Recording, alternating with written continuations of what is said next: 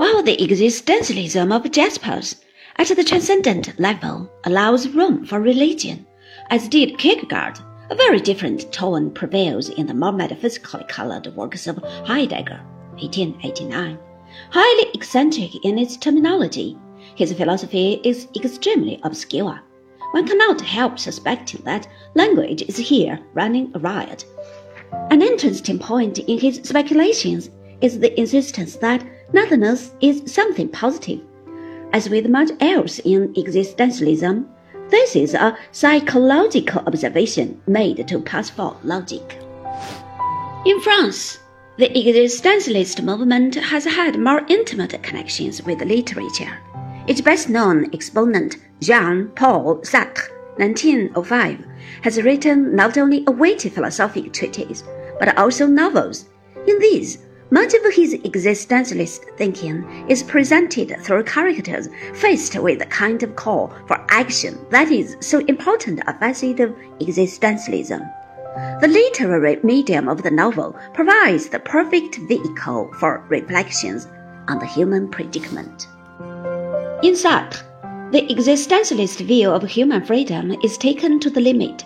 One continuously chooses his destiny there are no links with the tradition or with the preceding events in the life of the individual.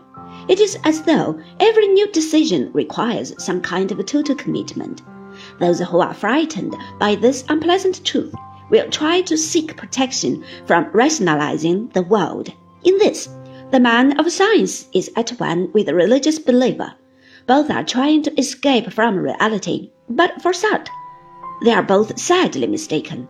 The world is not as science sees it, and as for God, it would seem that he has been dead since the time of Nietzsche. The person who is prepared to face the world as it is reminds one indeed of Nietzsche's hero. It is from this source that Sartre derives his atheism. What is at bottom opposed by Sartre is the rationalist conception of necessity, as found in Leibniz and Spinoza and inherited by the idealist philosophers. It will be recalled that for these thinkers, everything that is can in principle be seen as necessary, provided we take a sufficiently ample view.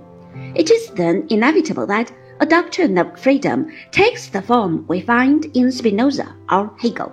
Freedom consists in a being attuned to the workings of necessity. Once such a view of freedom is rejected, as it is by Sartre, the rest seems to follow almost of itself. The rationalist view of necessity dominates, as we have previously remarked, in the field of theoretical science. This must therefore be rejected as soon as we adopt the existentialist doctrine of freedom. Likewise, rationalist theology must be abandoned, though it would seem that Sartre is going too far in trying to tie this with atheism. For if we are free in the sense in which Sartre thinks we are, then we can choose whatever we will. In this matter, different existentialist thinkers have, in fact, chosen differently, as we have seen already.